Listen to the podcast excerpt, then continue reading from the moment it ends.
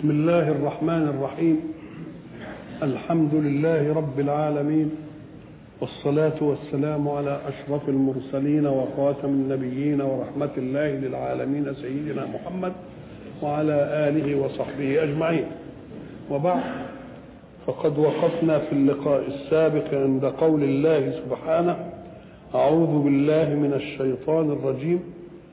تسبح له السماوات السبع والأرض ومن فيهن وإن من شيء إلا يسبح بحمده ولكن لا تفقهون تسبيحهم إنه كان حليما غفورا. وقلنا إن التسبيح هو حيثية الإيمان بالله لأن التسبيح التنزيه المطلق لله في ذاته فليست ككل الذوات وفي صفاته فليست ككل الصفات وفي أفعاله فليست ككل الأفعال. وكيف يكون التسبيح حيثية الإيمان بالله؟ لأنك لا تؤمن بشيء في شيء إلا أن تثق أن من آمنت به فوقك في ذلك الشيء. فأنت لا توكل أحدا بعمل أي شيء إلا إذا أيقنت أنه أقدر منك وأحكم وأعلم. فإذا كنت قد آمنت بإله واحد فحيثية ذلك الإيمان أن هذا الإله الواحد فوق كل المألوهين جميعا وليس لأحد شبه به وإن كان يشترك معه في مطلق الصفات. فإذا كان الله هو الغني ومنا من هو الغني كما قال الله فإن غنى الله غنى ذاتي وغنى الخلق غنى موهوب والموهوب يمكن أن يسلب في أي وقت. وإذا كان لإنسان وجود ولله وجود فوجود الله لا عن عدم وجود الله ذاتي ووجود خلقه موهوب. يستطيع أن ينهي هذا الوجود في أي لحظة. فإذا فالتسبيح أي تنزيه الله في ذاته وفي صفاته وأفعاله هي حيثية الإيمان به كإله. وإلا لو أشبهناه في شيء أو أشبهنا في شيء ما استحق أن يكون إله. قول الحق تسبح له السماوات السبع والأرض ومن فيهن وإن من شيء ساعات تسمع وإن من شيء قالوا في شيء أنها جنس الأجناس. يعني ما فيش حاجة أقل من كده بقى. يعني ما يوجد شيء اسمه شيء إلا وهو مسبح بحمد الله. مسبح أي منزل. للعلماء في ذلك مقالات أنه تسبيح الدلالة. أي يدل على ألوهية ذلك الإله. كل ما نظرت في الكون في شيء تجد بحكمة وبإتقان وبدقة لا بد أن تصدر عن عالم بكل شيء وعن حكيم في كل شيء وعن قادر في إبراز كل شيء. إذا ده تسبيح دلالة لكن الحق يقول وإن من شيء إلا يسبح بحمده ولكن لا تفقهون تسبيحه. فإذا كنا لا حكم الله بأننا لا نفقه التسبيح. يبقى معناها أنه مش تسبيح دلالة أن بعضنا فقه هذا فهو آمن به ونظر في الكون ونظر في هندسة الوجود فآمن بذلك الإله. قول الله ولكن لا تفقهون تسبيحهم يدل على أنه فوق تسبيح الدلالة. الذي آمن بمقتضاها المؤمنون تسبيح آخر هو التسبيح الذاتي الذي ينشأ بلغة لكل جنس من الأجناس. لأن إذا كنا لا نفقه هذا التسبيح وقد حكم الله عن كل شيء كل قد علم صلاته وتسبيحه. يبقى إذا كل شيء علم كيف يصلي لله وكيف يسبح لله. وبعد ذلك تأتي آيات في القرآن تدل بمقالها وبرمزيتها على أن كل عالم في الوجود له لغة يتفاهم بها في ذاته. وقد يتسامى الجنس الأعلى ليفهم عن الجنس الأدنى لغته وإذا كان الناس وهم الناس ولهم في الأداء القولي لغة يتكلمون بها فاللغات تختلف. فإذا ما تكلم إنجليزي مع انه يتكلم بالفاظ العرب ما يفهموش. تكلم بألماني الثاني ما يفهموش. فإذا كنا نختلف في الأداء القولي وإذا تكلم واحد بلغة الثاني ما يفهموش إلا إذا تعلمها. لأننا قلنا إن اللغة التي نتكلم بها ظاهرة اجتماعية بمعنى أن الإنسان احتاج للغة لأنه في مجتمع لا بد أن يتفاهم معه. يعطي له ما عنده من أفكار ويسمع ما عنده من أفكار نتفاهم ونتبادل. يبقى لازم فيه لغة نتكلم بها. لو أن الإنسان وحده ما كان في حاجة إلى لغة. اللي يجي على باله يبقى يعمله خلاص وتنتهي. اذا فاللغة ظاهرة اجتماعية. واللغة وسيلتها لا الدم ولا الجنس ولا البيئة. كيف؟ قال لك لأنك إذا أتيت طفل إنجليزي ورميته في بيئة عربية يتكلم بالعربية. خدت العربي في الإنجليزي يتكلم إنجليزي. إذا ما بتاع لا جنس ولا دم ولا أي حاجة. أمال هي إيه؟ قال لك اللغة ظاهرة اجتماعية هي بنت بنت المحاكاة. محاكاة يعني إيه؟ يعني أن لسانك يحكي ما تسمعه أذنك. ولذلك إذا لم تسمع أذنك شيء لا تستطيع أن تتكلم به. لازم تسمعه ولذلك حينما عبر القرآن في قوله صم بكم بكم لا يتكلمون. ليه؟ لأنهم صم. ما سمعوش حاجة. هيتكلموا يقولوا إيه؟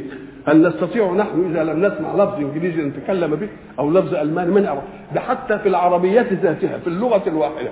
ما لم تسمع لفظا فلن تستطيع أن تتكلم به. اذا فاللغة ظاهرة اجتماعية وهي بنت المحاكاة. فما تسمعه أذنك يحكيه لسانك. هذه علماء اللغات والأصوات حينما تكلموا عنها تكلموا عنها كلام علمي كلام أكاديمي. ما بينظروش فيها إلى إنهم يقولوا ذات ده إيمان ومش إيمان ولا لا فإذا كنا إحنا في بيئة عربية بنتكلم العربية.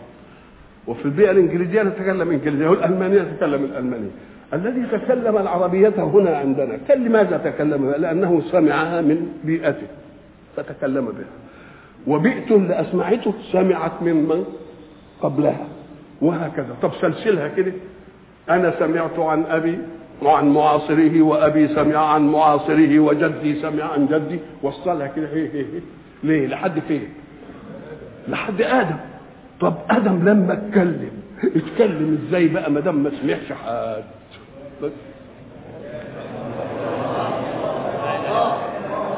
اتكلم إزاي؟ قام قال لك أهو ربنا حللنا اللغز ده كله بقوله وعلم آدم الأسماء كلها. عشان يتكلم بقى.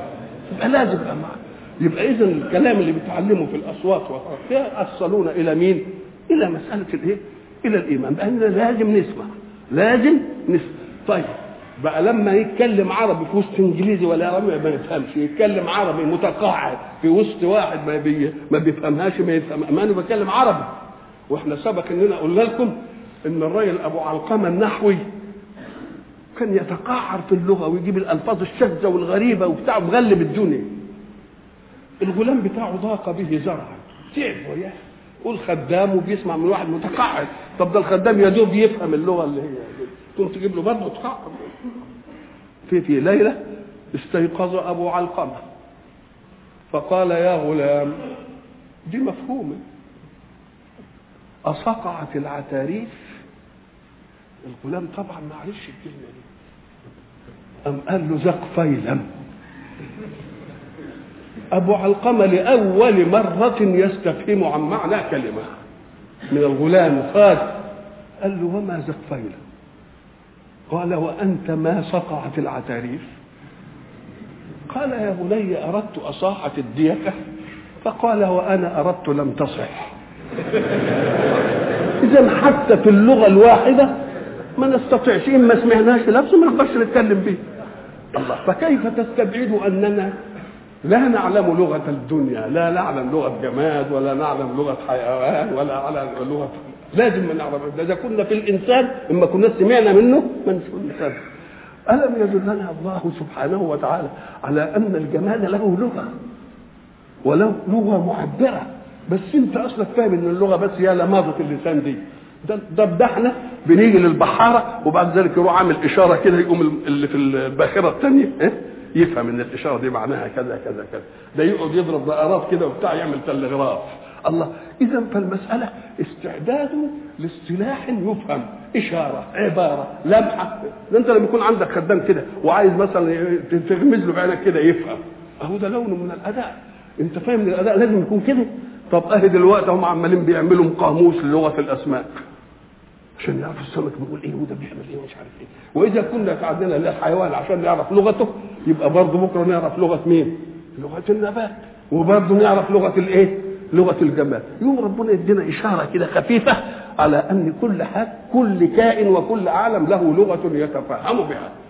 وسخرنا مع داوود الجبال يسبحنا. الله. طب يسبحنا يعني بيدله ولا ده إحنا سخرناها وهي داوود يسبحه. طب ما هي مع غير داوود بتسبح برضه. قال لك لا يوافق تسبيح الجبال تسبيح داوود ساعة يقولوا الله يقولوها سوا. يبقى لازم فهم هي هي فهمت عنه وهو فهم إيه؟ وهو فهم عنها. الله. طيب النمله اللي تبسم ضاحكا من قولها. الله. يبقى وقوله وقوله بعد ذلك وعلمنا منطق الطير. يبقى لكل جنس إيه؟ منطق. يبقى ولكن لا تفقهون تسبيحهم. أي لأنه تسبيح بلغة مؤدية معبرة يتفاهم بها من عرف التواضع عليها. الحق سبحانه وتعالى في قلنا في زمان أن الحق في التسبيح لأنه هو الحيثية والتنزيه المطلق حتى الكافر انقاد لهذا التسبيح قهرا عنه مع انه له ملكة يختار بها أن يكفر ويختار بها أن يعصي لكن ربنا حب يدي التنزيه ده تنزيه مطلق للجماد وللنبات وللحيوان وللمؤمن وللكافر. إزاي بقى؟ أما قال لك لله ذات والذات أطلق الله عليها اسم هو الله علم على واجب الوجود. بعد ذلك قال بقى أنا بتحدى الكافرين إنهم يسموا حد الله.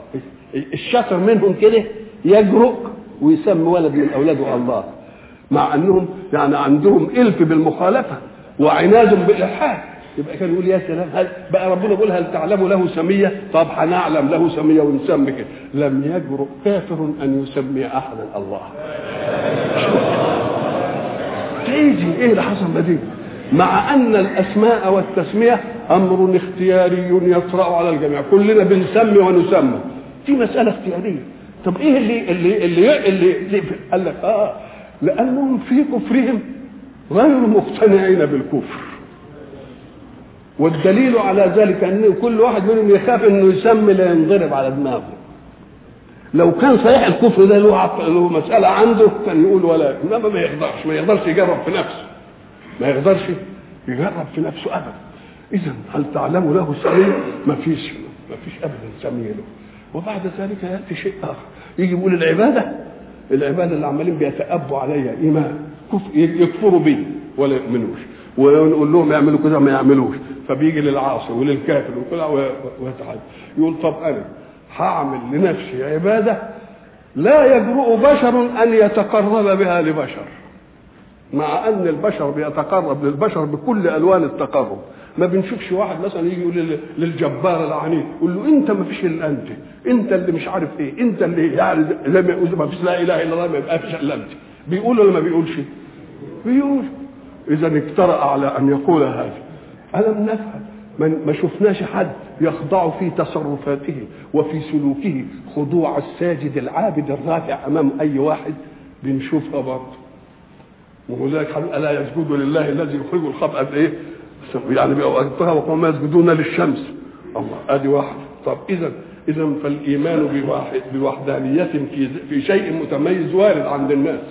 والخضوع الزائد بالسجود أو بالركوع أو بالكلام وارد عند الناس. ألا يتقرب إنسان لحاكمه بانه ينفق فيما يحب؟ الحاكم أن ينفق فيه زي الزكاه يعملها برضه. ألا يتقرب واحد لواحد؟ بانه كل يوم يروح له القصر وينزل اسمه في سجل التشريفات دليل الولاء ودليل مش عارف أهل زي الحاج طب هات لي واحد بقى تقرب لبشر بصوم. ممنوع. شوف اهي شوف السبحانية ماشية فيه. بقى ماشية بذات فلا يسمى باسمه. وماشية في هذه لا يصام لاحد لانك انت لما تيجي تقول لواحد والله أنا هتقرب إليك وأصوم لك الشهر ده. انت عايز منه بقى يقعد يحرسك بقى عشان ما تتسرج كده تشرب ميه تبقى انت بتتقرب إليه بتعذبه يعني ولا إيه؟ ولذلك شوف كل عمل ابن آدم إلا الصوم. يعني من الممكن أن يتقرب بأي ركن من أركان الإسلام لغيره. إنما الصوم ما حدش تقرب ولا جرأ أحد أن إيه؟ أن يتقرب به. الله اذا السبحانية هي الإيه؟ هي الدليل السائد ال ال ال الشامل الجامع لكل لكل الخلق. ولذلك الكافر نقول له يا أيها الكافر أنت تأبيت على الإيمان بالله وأنت يا عاصي تأبيت على أوامر الله. ما دمت قد ألفت التأبي على الله. والتأبي ليه؟ طب ليه لما جاء أمراضك ما تتأبش تقول لا والله مانيش عيان. إشمعنى في دي بقى ما تأبتش لما أجي اموتك ما تقولش لا أنا مش ميت النهارده. لما أجي افتلك ما تقولش ليه أنا افتئ اذا فقاهرية الحق حتى على من؟ حتى على الكافر.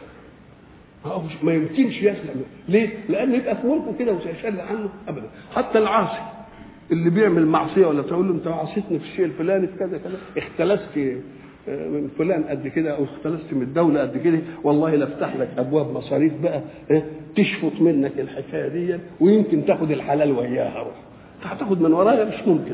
يبقى ما حدش ابدا. اذا فالتسبيح يجب أن نفهم أنه لغة الكون كله. لغة الكون كله. بس فيه نفهم لغته. زي الإنسان وفيه ما نفهمش وبرضه ما نفهمش لغة الطير ولا لغة النبات فإذا علم الله أحدا بأن هو يفهم اللغة دي زي ما علمناه منطق الطير. الم الم يقل سليمان فتبسم إيه؟ يا سلام. ضاحكا من قولها وبعدين عمل إيه؟ عرف إن دي نعمة كبيرة قوي يكونوا يعلمنا الحكاية دي وبتاع وشكر ربنا على هذه الإيه؟ على هذه المسألة. اذا فقوله وإن من شيء إلا يسبح بحمده يجب على العلماء أن ينقلوها عن خاطر الدلالة إلى خاطر المقالة أيضا ولكنها مقالة بلغة يفهمها أصحابها وإن شاء الله اطلع أطلع غيرها ولذلك إحنا قلنا في حلقة مرة إنهم كانوا يقولون في صفاته صلى الله عليه وسلم أن الحصى سبح في يده فاللي سمع الآية دي قال ويسبح الحصى في يد أبي جهل. الحصى مسبح. قل علشان تبقى دقيق في العبارة. وسمع رسول الله تسبيح الحصى في يده. أدي بقى إنما الحصى مسبح مسبح. وإن من شيء إلا يسبح إيه؟ بحمده. ولكن لا تفقهون تسبيحهم إما نفهمش لغتهم يعني أو إحنا في اللي اللي ما استدلوش بالأشياء في الكون دلاله الحال يبقى ما فقهوش إيه بغفلة. وبعدين يزين هذا يقول طب ما دام ما فقهناش ما هو موقفنا معك يا رب؟ الأصل الله حليم وغفور. حليم لا يعاجل من غفل عن التسبيح الحالي بالمقالة وغفور لمن يتوب وينوب ويفهم هذه الايه ويفهم هذه الدلالة. تسبح له السماوات السبع والأرض. ومن فيهن وإن من شيء إلا يسبح بحمده ولكن لا تفقهون تسبيحهم إنه كان حليما غفورا. وإذا قرأنا آية في القرآن أعوذ بالله من الشيطان الرجيم. ألم تر أن الله يسجد له؟ من في السماوات ومن في الأرض والشمس والقمر والنجوم والجبال. الشمس والقمر والنجوم والجبال دي جمادات والشجر أدي النبات. والإيه؟ والدواب. أدي مين؟ أدي الحيوان الجنس العالي اللي بعدين أهو. وبعدين عند الإنسان. كل دي بتسبح بالإجماع. كل دي بتسبح ولم ينقسم الأمر إلا عند الإنسان السيد. وكثير من الناس وكثير حق عليه العذاب. جت نشأت من إيه؟ اشمعنى جميع الكائنات؟ جماد ونبات. وحيوانا. ساجدة خاضعة. كويس قوي وليه الإنسان؟ قال لك لأنه واخد اختيار. واخد اختيار. طب وما دام الحكاية كده ما كان ربنا يعملها بالإجماع وتنتهي المسألة. لا. قال لك القهر يثبت للحق الأعلى صفة القدرة على مخلوقه. ما يقهروا على حاجة ما حدش يقدر يشذ ولكنه لا يثبت صفة المحبوبية للحق. الاختيار هو الذي يثبت صفة المحبوبية. خلقك مختارا أن تؤمن وأن تكفر. لكن تؤمن يبقى ده أثبت لله صفة المحبوبية. اذا القهر والتسخير المطلق ده لصفة إيه؟ صفة القدرة. ما فيش حد يشذ اوعى تفتكر إن اللي بيعصي ربنا ده بيعصي قهرا عن الله. لا ده بما ركب فيه من الاختيار. بما ركب فيه وإلا إذا لم يركب طب قول له ما ذنب الإنسان عمله مختار. قال له الكون كله كان مختارا. لو حققت الأمر منطقيا وفلسفيا لوجدت الكون جميعه مش الإنسان بس كان مختار. بس في واحد سلم بالاختيار من كلمة واحدة. قال له أنا مش عايز أبقى مختار من الأول كده وخليني مقهور وواحد قال لا خليني مختار لأن أنا هتصرف بإيه؟ بحكمة. السماوات والأرض أبين أن يحملنها. يبقى خيرت ولا ما خيرتش؟ خيرت. يبقى الكون كله إيه؟ خير بس في واحد بت فيه الاختيار بجملة واحدة. قال لي أنت مش خلقتين بتقول تخيرني أنا اخترت أن أبقى مقهور. ليه؟ دي دليل على إيه؟ على العلم الواسع. الله. ليه؟ أم قال لك لأن فيه فرق بين أن تقبل الاختيار وقت التحمل. ولكنك لا تملكه وقت الأداء. وضربنا مثل زمان. قلنا جاءك إنسان وقال أنا عندي ألف دينار وخايف إيدي تمتد عليهم وأنا أعينهم لمهمة. فخذهم أمانة عندك لما عاوزهم أخذهم معنى أمانة يا لا وصل ولا حاجة هي الذمة بس التوثيق في الذمة وإلا ما تبقاش أمانة. فقال لك إيه حاضر وخد الفلوس ومستعد إنه ساعة ما تيجي تطلبها يديها لك.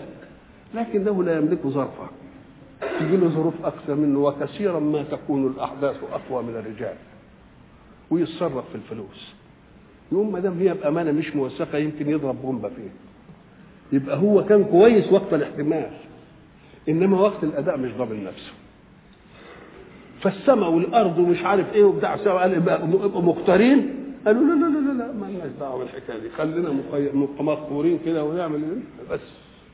ليه؟ لأننا ما نملكش وقت الأداء. الإنسان عمل إيه؟ وقال لا ده أنا لي عقل وتصرف فيه وبقى ارجح وبعمل مش عارف إيه وبتاع إنه كان ظلوما لنفسه. لأنه ما عرفش إزاي وقت الأداء يعمل إيه. وجهولا بما يكون من تغيير إيه؟ من تغيير احوال إذا فالكون كله مختار. مش مقهور كده غصب عنه. لا ده مقهور باختياره. ومختار في الانسان باختياره. الاثنين. وإذا قرأت القرآن جعلنا بينك وبين الذين لا يؤمنون بالآخرة حجابا مستورا. الذين لا يؤمنون بالآخرة أي ليس لهم إلا هذه الدنيا. وما دام ليس لهم إلا هذه الدنيا فهم حريصون على عليها. تيجي تقول له اضبط شهوتك في الدنيا يقول لك عشان إيه؟ طب ده هي الدنيا مفيش إلا هي. أنا اخد شهواتي دلوقتي لكن المؤمن بآخرة يوم يقول لك أجل دي للنعيم الثاني يبقى اذا الإيمان بالآخرة هو اللي بيخلينا نأجل إيه؟ استجابتنا لشهوات أنفسنا. واللي بيخلي دوك يتهافت على شهوات نفسه إيه؟ إنه مش مؤمن بالآخرة. دام مش مؤمن بالآخرة يعني. فإذا جاء رسول بمنهج ليعدل حركة البشر عشان انسجامها مع الكون. المفسدين في الأرض دول واللي على شهواتهم يزعلوا ولا ينبسطوا؟ لازم يقاوموه. يقاوموه؟ يقاوموه إزاي؟ يقاوموه في ذاته وفي منهجه في ذاته بالإيذاء وفي المنهج بأنهم يصرفوا الناس عنه. حين يقول الكافرون لمن يرون فيهم شيء من الميل كده للإسلام لا تسمعوا لهذا القرآن. كلمة لا تسمعوا لهذا القرآن شهادة منهم بأنهم لو سمعوه لنفذ إلى قلوبهم. وإلا لو كان ما أنفسهم ما كانوش والغوا فيه. يعني هيهرجوا عليه. ساعة ما يجي يقرأ هرجوا عليه. ليه؟ عشان ما ينفذش إلى أذان الناس. لو كانوا واثقين إن القرآن ده ما يأثرش كانوا ما يقولوش ما يقولوش هذا الكلام. اذا فهم على ثقة من إيه؟ الحق سبحانه وتعالى يعطي. الأشياء تمهيدا لأشياء. يعني يعني يصنع احداثا أولية عشان تمهد لأحداث ثانية الكفار لم يدخروا وسيلة من وسائل الإيذاء لرسول الله صلى الله عليه وسلم وللتنكيل به إلا لما فعلوه. وهذه المسألة لم تفاجئ رسول الله لأن رسول الله عرفها قبل أن يتأكد من أنه مبعوث للدنيا. حينما جاء له ما جاء وذهبت خديجة به إلى ابن نوفل ورقة قال له ليتني أكون حيا حين يخرجك قومك قال آه مخرجيهم قالوا ما جاء أحد بمثل ما جئت به إلا وإلا وإلا وإلا وإلا وإن يدركني يومك انصرك نصرا. اذا فكل المسألة جاءت في مين؟ قبل البعثة الطعم دي. إحنا لما بنخاف على واحد من من داءات قبل ما يجي الداء بنعمل إيه؟ بنديله من طعامه ضد الداء عشان لما عنده تبقى عنده مناعة في وقت السلام. المناعه في وقت السلام دي ساعه ما يجي الحدث يبقى يستقبله بمناعة. فلما النبي قبل ما يتاكد أنه رسول تأكد أنه هيؤذى. وأنه وأنه وأنه وأنه يبقى معناها إيه؟ ساعة ما يؤذى يبقى لم يفاجئ. ما فوجئش لأن الفجاءة هي اللي تعمل الانهيار. إنما التوقع ما يعملش انهيار وما أنا عارف إنهم هيعملوا كده هنا بقى وإذا قرأت القرآن جعلنا بينك وبين الذين لا يؤمنون بالآخرة حجابا مستورا الرسول صلى الله عليه وسلم كان لما ينزل عليه القرآن ويروح يقعد في الكعبة يقوم يقعد يدندن بالقرآن. فيجي أبو جهل وأبو سفيان وأبو لهب وأم جميل ويعملوا إيه؟ عايزين يشوفوا بيعمل إيه دي؟ ما يسمعوش هو بيقول إيه. هو بيقول وهم ما يسمعوش. يقوم هو بيقول وهم ما يسمعوش ما دام ما بيقولش حاجة يسكتوا هيعملوا يقوم ربنا يعمل دي تمهيد علشان مقدمة ثانية لما يجي بقى هيخرجوهم من مكة من مكة ويجتمعوا عشان يقتلوه بضرب السيف ضربة رجل واحد ومش عارف إيه يقول له اخرج عليهم ولا تخف. فإن الذي جعلك تقرأ وجعلنا بينهم حجابا لا يرونك هو اللي هيعمل على أبصارهم غشاوة ولا يشوفوكش وأنت خارج. ومش بس وأنت خارج بس قال إيه ويتكلم شاهت الوجوه. يعني حتى إن كانوا نايمين يعني يتنبهوا شوية ولا حاجة. قالوا يرمي حاجة كده عليهم. الله إيه التحدي دي؟ معمولة بقى. وإذا قرأت القرآن جعلنا بينك وبين الذين لا يؤمنون بالآخرة حجابا. الحجاب هو المانع من الإدراك. إن كان حجاب للعين يبقى منع من الرؤية إن كان حجاب للأذن يبقى منع من الصوت. إيه أي حجاب يمنع من الإدراك. حجابا؟ طب الحجاب مانع وكلمة مستور. مش ده كان يقول وجعلنا بينك وبين الذين لا يؤمنون بالآخرة حجابا ساترا. يعني ما يشوفوش أم قال لا ده شوفوا التمكن الإلهي بقى. ده الحجاب اللي منعهم أن يروا مستور. فإذا كان الحجاب اللي منع مستور يبقى بقى اللي, اللي, اللي وراه إيه؟ الله. ده إيه ده؟ ده إيه تأكيدات حجابا إيه؟ مستور. وساعات ينفى الحدث. وساعات ينفى رؤية تنفى رؤية الحدث موجود بس ما نشوفوش. لما ربنا يقول إيه؟ إن رفع السماء بغير إيه؟ بغير عمد. لو سكت كده بغير عمد قلنا ما فيش عمدان. ده هي معمولة بقانون إيه؟ إن الله يمسك السماوات والأرض أن تزولا ولا ان قدرة ما فيش عمدان ولا أي حاجة. لا المر بغير عمد إيه؟ ترونها.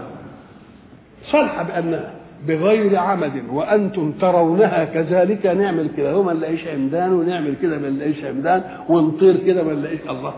يبقى بغير عمد ترونها كذلك. أنا ما بقولش كلام كده. أو هي فيها عمد إلا أن عدم الرؤية منصب على مين؟ على العمد. بس ما تفهمش إن العمد هي المسلح والعواميد الرخام والبتاع ده عمد قدرة دي من ناحية ثانية خالص. الله. يبقى اذا الحجاب المستور الحجاب نفسه مستور.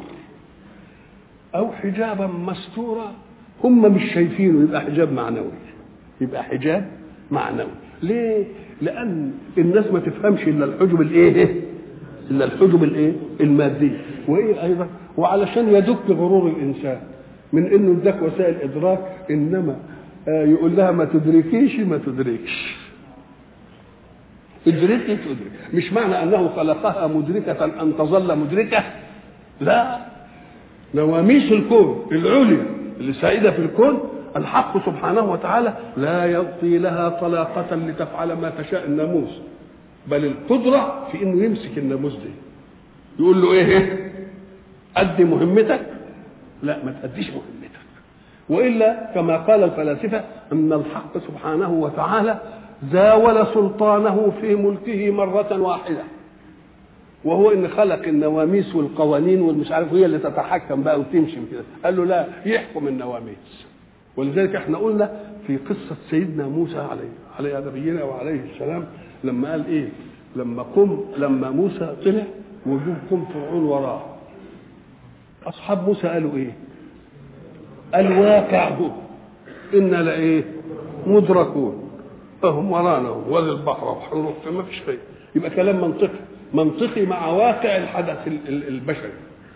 ماذا قال موسى؟ قال كلا. كلا. بملء فيه كلا. ده المسألة هي. هم ورانا. هو وادي البحر. كلمة تقولها كده. قال لك لا. ده قايلها برصيد بشري؟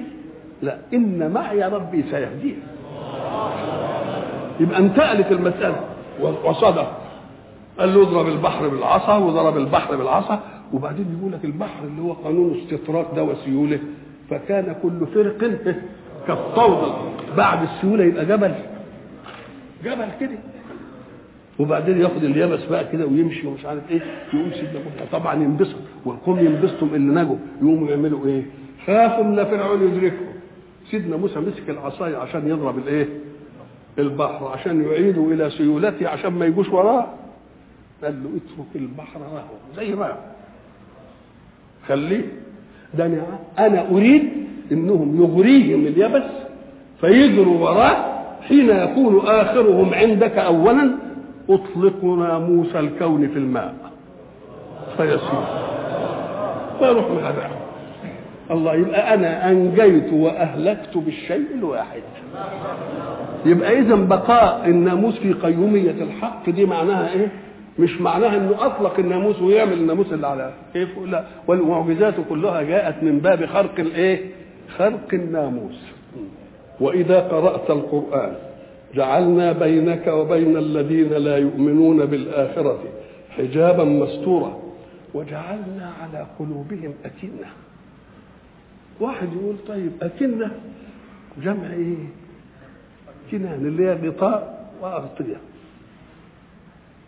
يعني القلوب عملناها إيه؟ وهم هم قالوا كده نفسهم كده وقالوا قلوبنا في إيه؟ في أكنة مما تدعون إليه. مش قالوا هم كده. أم قال لك ده. الله سبحانه وتعالى الكون كله خلقه. والإنسان الخليفة في الأرض ده سيد ذلك الكون. وهو مربوب لله. يعني ما خرجش الكافر بكفره عن مربوبيته لربه برضه ربنا لا يزال محتفظ له بإعطاء الربوبية. اللي مش لما كفر قال للشمس ما تطلعيش عليه ولا للأرض ما تديش قال لا لا عطاء الربوبية ده ما ياخد منها. كلا نمد هؤلاء وهؤلاء من عطاء ربك. لأن عطاء الربوبية النعم اللي إحنا عايشين فيها دي. عطاء الألوهية التكليف. لأن الألوهية معناها معبودة. عابد ومعبود. يبقى افعل ولا تفعل. يبقى الكل مؤمن والكافر والطائع والعاصي واخد عطاء مين؟ هو هو ربنا كده ده ربنا مال حليم ليه؟ مش بمجرد ما كفروا قال لا امنع عنهم دي لا برضه يزال عطاء الربوبية ويدي لهم النعم واللي يحسن الأسباب يأخذ الإيه؟ يأخذ الأسباب بس ما يبقاش له حظ في الإيه؟ ما يبقاش له حظ في الآخرة فما دام عطاء الربوبية موجود للجميع يبقى الكافر حتى بياخد من عطاء ربه ولذلك لما يقعد الإنسان على نفسه كده يقول له طيب أنت تتمتع بالشمس بسبب قدرة لك عليها؟ قلت لها اطلعي لي كده قلت أشعة وبتاع. طب الهوى أنت أجريته؟ يعني لو أنه قاعد بس يفهم أوليات النعم دي ويقعد يحاسب نفسه كده يقول ده, ده بتخدمني من غير من غير قدرة لي عليك وخدمتني قبل أن توجد لي قدرة ولا إدراك بالقدرة ما قبل كده إحنا قلنا زمان أن لو أن إنسان يركب طيارة وبعدين الطيارة وقعت به في صحراء لا فيها مية ولا فيها شجر ولا فيها حد ابدا. وبعدين أخذه النوم فنام شوية وبعدين استيقظ. وجد مائدة عليها ألوان شتى من الطعام ومن الشراب ومن الإعداد بالله قبل ما يمد إيده ياكل. مش بس طب يا اخواتي مين اللي جاب دي؟ أو الإنسان اللي طرأ على الكون وفيه كل ذلك الخير كان الأصول يعمل إيه؟ الله إيه اللي عمل له الحكاية دي؟ يبقى كان لازم يعمل الإيه؟ العملية دي. يقول يقول له أنا لا أمنع عطاء ربوبيتي حتى عند من كفر به. إزاي؟ الكافر لما يجي يكفر بقى ويحكمها بقى وقلبه يتقفل على على الكفر ربنا بيقول له أنا ساعدك على اللي أنت عايزه برضه في قلوبهم مرض فزادهم الله. مش انت عايز دي مش انت عايز الكفر. فزادهم الله. نزيدك يبقى عطاء برضه ولا لأ؟ عمال بيعطي. يبقى كلمة وجعلنا على قلوبهم أكنة هي جاية منه ابتداء كده ولا لأنه عارف إنهم حبوا الحكاية دي؟ قلوبنا في أكنة طيب مش أنتوا عايزين كده؟ عايزين كده. خدوا نديكم نزودكم كمان. يبقى لم يقبض الله عطاء ربوبيته عن الكافر به. عايز يكون فيه وجعلنا على قلوبهم أكنة أن يفقهوا كراهة أن يفقهوا ليه؟ لأنني مش عايز أخليهم يفهموا بالعافية ده أنا عايز يفهموا بالإيه؟ بالرضا بالإقتناع بالقبول ولذلك قلنا زمان الله لا يريد قوالب تخضع وإنما يريد قلوب تخشع وإلا لو كان عايز قوالب وحد يقدر يتحرك طب ما هو بيجي بقدره كده ويروح ضربه بسيارة ضربه مش عارف إيه موت واحد بي... حد يقدر يمنع نفسه منه؟ إنما ربنا مش عايز قوالب. إنما ربنا عايز إيه؟ قلوب. ولذلك هناك في سورة الشعراء يقول إيه؟ أعوذ بالله من الشيطان فلعلك باخع نفسك ألا يكونوا مؤمنين. فمزعل نفسك يا من هم أمن إن نشأ كنا عايزين مؤمنين. ننزل عليهم إيه؟ آية فظلت أعناقهم. الأعناق هي اللي خضعت أنت تستطيع أن تقهر قالب خصمك. تقول له اقف يا ابن الكذا اقعد يا ابن الكذا حتى على ابن الكذا وتضربه بال بال بال بتعمل فيه اسجد ليه قول لي مش عارف إيه يقطع إنما أتستطيع أن تكره قلبه على أن يحبك؟ فربنا عايز إيه عايز القلوب. وما دام عايزين يا اكنه يلا. وجعلنا على قلوبهم أكنة أن يفقهوه. ليه طب ومنعتم أن يفقهوه؟ لأن بقى أن يفقهوه يبقى جبر. مش عايز جبر أنا عايز اختيار وفي آذانهم وقرة. صمم. صحيح هم في آذانهم صمم؟ لا. ده صمم لا يستمعون سماعا مفيدا. لأن ما فائدة السماع؟ اللغة وسيلة بين متكلم ومخاطب. المتكلم بينقل خواطره إلى المخاطب. علشان إيه؟ لازم لغاية. فإذا كان يستمع بدون فائدة يبقى ما ينفعش. وإذا ذكرت ربك في القرآن وحده ولوا على أدبارهم نفورا أنت جبت لهم اللي بيخوفهم بالله لو أن قضية الإيمان مش فطريا موجودة في الذات وفي ذرات التكوين كان ساعة ما يذكر ربنا يخافوا طب بتخافوا من إيه؟ ده أنت بتقولوا مش وجود ولا في اله ولا بتاع بتخافوا من إيه بقى؟ آه يبقى دي إيه؟ انقهار الطبع انقهار الفطرة اللي بتيجي على غفلة كده ساعة ما يذكر ربنا يروحوا خايفين. بتخافوا ليه؟ طب بتقولوا ما فيش. كان الأصول انكم ولا تخافوا ولا تولوا ليه؟ نفور. ما تولوش نفور ولا أي حاجة. نعم. نحن أعلم بما يستمعون به. إذ يستمعون إليك.